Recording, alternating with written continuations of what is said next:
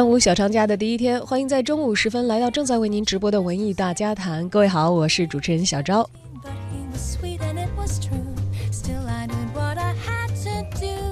不知道最近您有没有在追什么剧啊？《欢乐颂》的第二季播出，也成为了很多都市女性近期的一个话题热点。前两天呢，在刷朋友圈的时候，看到北京大学的薛静在澎湃新闻网上刊出的一篇关于《欢乐颂》的影评吧。哎，其实不光是关于《欢乐颂》的一个评论，嗯，应该是说从这个剧当中呢，看出了时代的变迁。而作者薛静与之对比的呢，则是十年前同样是火爆大江南北的电视连续剧《奋斗》。这个评论文章的标题叫做《奋斗到欢乐颂》，十年之间，时代精神已变。好像还真是这样啊！虽然有的时候不得不承认，时间过得太快，也让人有一点惶恐和仓促。但是从《奋斗》到《欢乐颂》，同样是时装、现代，以青年群体为描写对象的，呃，电视连续剧集，所反映的时代精神，真的已经悄悄地产生了变化了。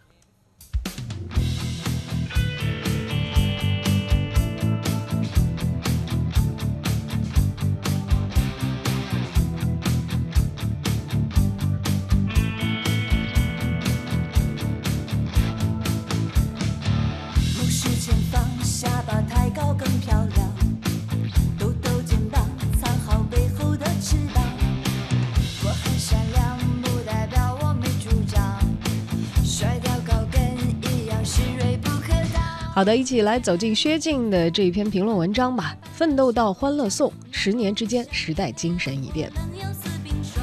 何洪亮带领的正午阳光制作团队，在《伪装者》和《琅琊榜》之后，再度创造了《欢乐颂》这样一部话题之作。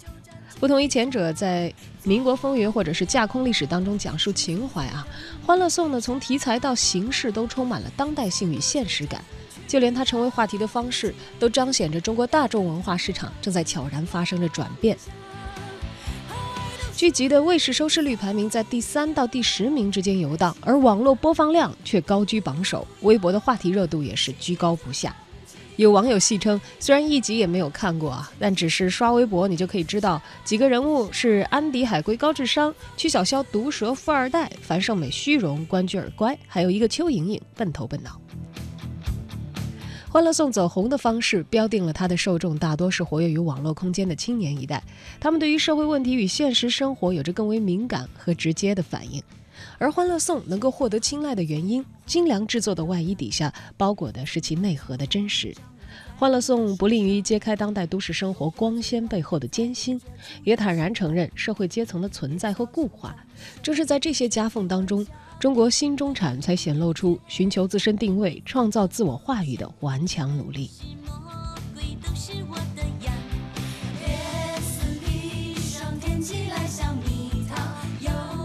提到表现当代都市青年生活的电视连续剧，绕不开的是赵宝刚的《奋斗》。这部2007年的剧作当中，主人公陆涛从爱情到事业都充满了浪漫主义的色彩。他和同样出身平凡的夏琳一见钟情，然而毅然决然和富二代女友分手，希望两个人一同奋斗，获得成功。从天而降的生父，作为成功的商人富豪，交给他重要的设计项目，让他实现自我的价值。他却不满生父在商言商，将他的项目转手卖掉，想要跟随项目继续运作下去，不惜将两千万奖金全部投入，最终呢，让公司亏损了三个亿。赚了两千万又怎样？赔了两千万又怎样？佟大为在奋斗当中所饰演的陆涛，将 polo 衫的领子竖起，梗着脖子，抬起下巴，骄傲地看着这个世界。就连复现杨晓云与向南的爱情故事，也充满了不作不死的折腾。情到浓时，两个人偷着户口本出来硬要结婚，被生活的鸡毛蒜皮所折磨，就地一拍两散，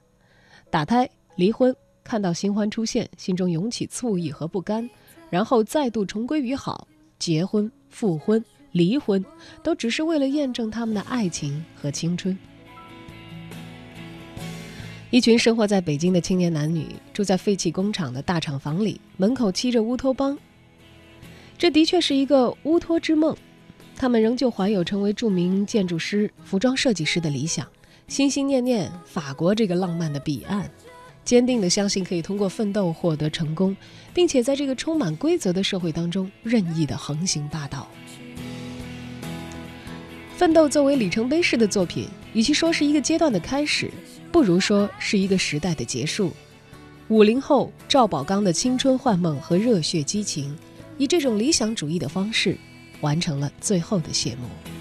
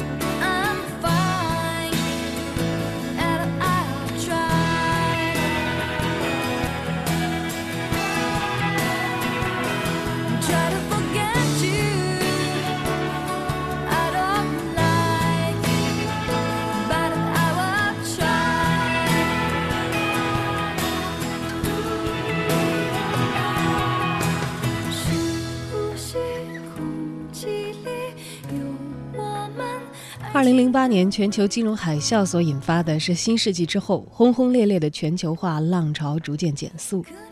乃至进入今天的逆全球化的阶段了。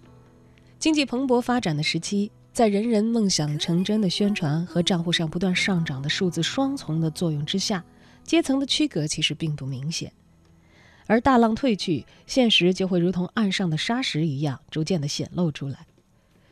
整个世界范围之内。都遭遇着社会结构板结、民族主义高涨。中国大众文化领域当中，人们从奋斗的浪漫情愫里掉头进入了蜗居、裸婚时代、北京爱情故事的严峻现实，直到今天的《欢乐颂》。十年之间，时代精神已然改变。北京人从北京郊区废弃厂房的乌托邦搬入了繁华上海高楼林立的《欢乐颂》，追求理想被只求生存替代，成为了青年人的主旋律。欢乐颂当中，合租在二二零二的三位姑娘，哪个不在盘算着生活？在外企实习的乖女关雎尔，一面担心年终考核之后能不能够转正留下，一面发愁实习工资只够负担房租和水电，连添置新衣都需要妈妈帮把手。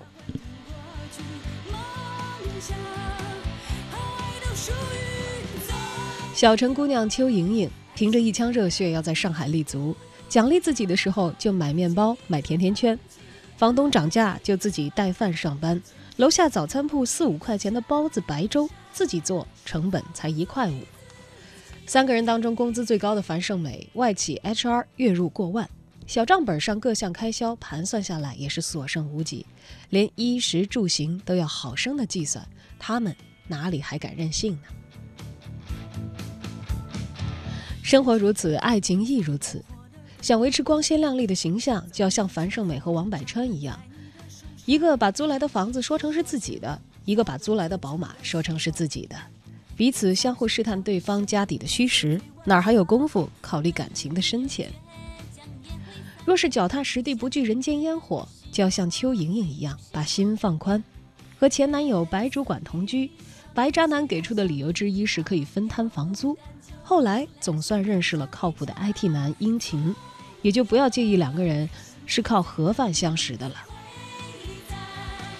在生存的面前，爱情和婚姻逐渐变成了搭伙过日子，这是越来越多奔波在相亲路途上的青年人正在感受的现实。不敢任性，关乎到收入，但更是一种集体共有的时代气质。连富二代曲晓霄谈起生意都会为着两百万的毛利润留书必较，哪里还有陆涛那样拿着两千万不当回事儿的潇洒劲儿啊？精英如安迪，网上再怎么心有灵犀，相谈甚欢，第一次见面也会财不外露，刻意隐藏，哪里敢像杨晓云和向南那样说结婚就结婚，说离就离？七零后的侯洪亮显然比五零后的赵宝刚更具备现实主义的精神，在这个时代，拥有理想是一种幸运，而不是崇高；谈论爱情是一种奢侈，而不仅仅是浪漫了。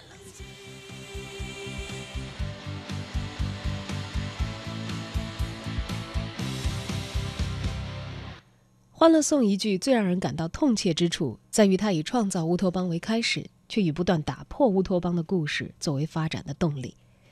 二十二楼的五位美女原本出身于不同的家庭背景，各自的人生经历也划定了她们实际所处的阶层，但是机缘巧合，共同入住了欢乐颂小区的二十二楼。同住一层楼，看起来生活在同一平面，然而这背后的差异，就如同下楼的时候有人按了一层，而有人按了 B 一一样。隐秘而深刻，在消费主义面前，一切都被折算成了金钱与购买力。这种计算方式看起来很残酷，实际上却大大简化了阶层之间的差异。特别是在当前各个商业品牌都希望上下通吃、全产业链布局的市场经济环境下，哪怕是国际一线的奢侈品牌，也会推出入门级的包包、买得起的口红，或者和快消品牌合作的服装。这种现象会给人一种错觉，好像只要你赚到足够多的钱，就可以在社会阶层当中通行无阻。如果没有原生家庭的负累，月薪过万的樊胜美之流与月薪数十万的安迪之流，在社会当中展现的个人形象，并不会产生天壤之别。他们都可以在别人的目光中披挂一身名牌，哪怕一个是入门级，一个是限量版。典型的城市新中产樊胜美就一度产生过这样的错觉，在她与富二代曲晓霄第一次交手的时刻，他正精心打扮，准备赴约参加一个精英云集的酒吧开业典礼。他打量着曲晓霄，发现对方的包包价格压过了自己，于是悄悄换了一个旗鼓相当的手袋，又重新恢复了自信。改革开放、市场经济初期，我们常常惊叹于资本主义物质的丰富。继而发现金钱的不公和万恶，它竟然可以让有的人沿路乞讨，食不果腹，而有的人可以吃一个扔一个。然而，新世纪的今天，社会进入到普遍中产、普遍均等的阶段，当所有人都能吃得饱、穿得暖的时候，超市的牛肉和神户牛肉的差别已经没有鸡与饱这么大，而新中产的樊胜美也一样买得起富二代曲晓霄所用的东西了。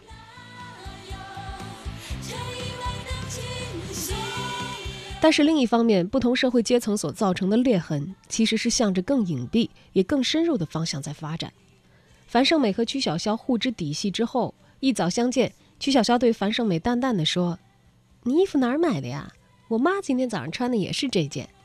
”这一下刺中了樊胜美的软肋，买得起和用得起是不一样的。如曲母之辈，自然有底气穿大牌的正品睡衣，而对于有钱必须用在刀刃上的樊胜美。不穿出去给人看的睡衣，当然买的是仿品。这些穿在里面的衣服，成为了标定阶层的关键。凭借头脑跻身精英与富裕阶层的安迪，与富二代曲晓霄一见如故，倒是和二二零二三位性格更亲切随和的小姑娘，并未轻易成为好友。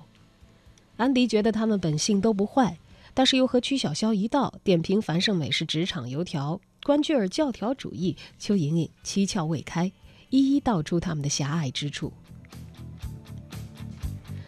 诚然，安迪和曲筱绡并非完美无缺，后者甚至充充满了争议。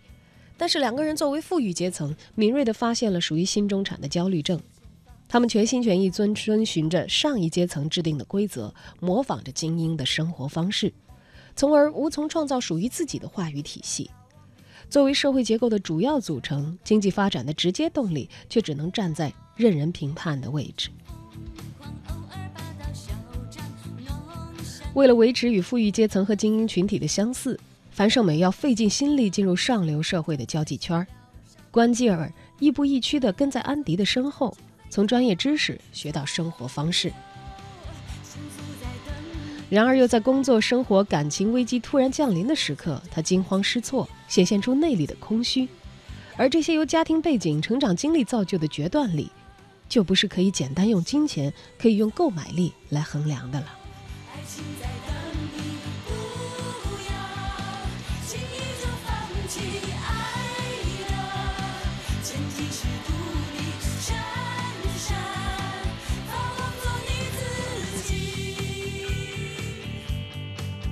现行的阶级彰显的正是队伍逐渐逐渐日益扩大的中国新中产在自我话语上的匮乏。按照国家统计局二零一四年的调查报告，以平均三口一家来计算，家庭年收入五到六十万元成为界定我国城市中等收入群体的标准。中国新一代中产首次得到了官方的数字化的界定。按照这个标准，尽管仰望着二二零幺和二二零三的两位富裕业主，二二零二的樊胜美与关雎尔也能算是城市中产。如果按照原著当中的后续发展，樊姐摆脱家庭的拖累。关关顺利转正，小邱的网店日益兴隆，那么他们三个都会是中国最典型的中产，代表中国绝大多数城市青年的生存状态。中产的名字固然动听，然而如果只能成为富裕阶层的模仿者，那么他们的生活或许舒适，但是永不体面。因而，《欢乐颂》看起来是不同背景的青年男女试图在上海立足，实际上则是一群以不同的路径抵达中产的人们试图创造的精神之都。最无所挂碍的邱莹莹对安曲二人的高端生活坦然羡慕，但是从不模仿，毫无自卑，也无嫉妒，充满了乐观、进取与知足，展现了蓬勃如野草一般的生命力。在别人眼中没心没肺。憨傻天真的邱莹莹，反而率先通过开网店这种充满个人特色的方式弯道超车，创造了属于自己的成功之道。而经过一路挑选的樊胜美，兜兜转转还是做回了王百川小公司的老板娘，放弃了嫁豪门钓金龟，开始经营一份属于自己的产业。而屡屡与曲筱绡在金钱观上发生冲突的赵医生。则始终凭借自身的智力、才华与情趣，让曲筱绡欲罢不能。二二零二的小小空间成为了中国新中产的汇集地，他们既对抗着来自原生家庭、传统社会的阻挠，又反击着来自富裕阶层、上流社会的打压，在当代社会当中顽强生存。在安迪和曲筱绡不带他们一起玩耍的时间中，这三位姐妹相互鼓励、相互帮助，为自己的生活赋予意义、赋予价值。诚然，《欢乐颂》当中，关雎尔、邱莹莹的智商不足以和安迪媲美，樊胜美的金钱和爱情也无法与曲筱绡对抗。智商不同，无法成为朋友；财富差距，不能愉快玩耍。但是他们依旧在创造着自己的话语资源和价值体系，在板结的社会当中开拓属于中产阶层的空间，奏出自己的欢乐之歌。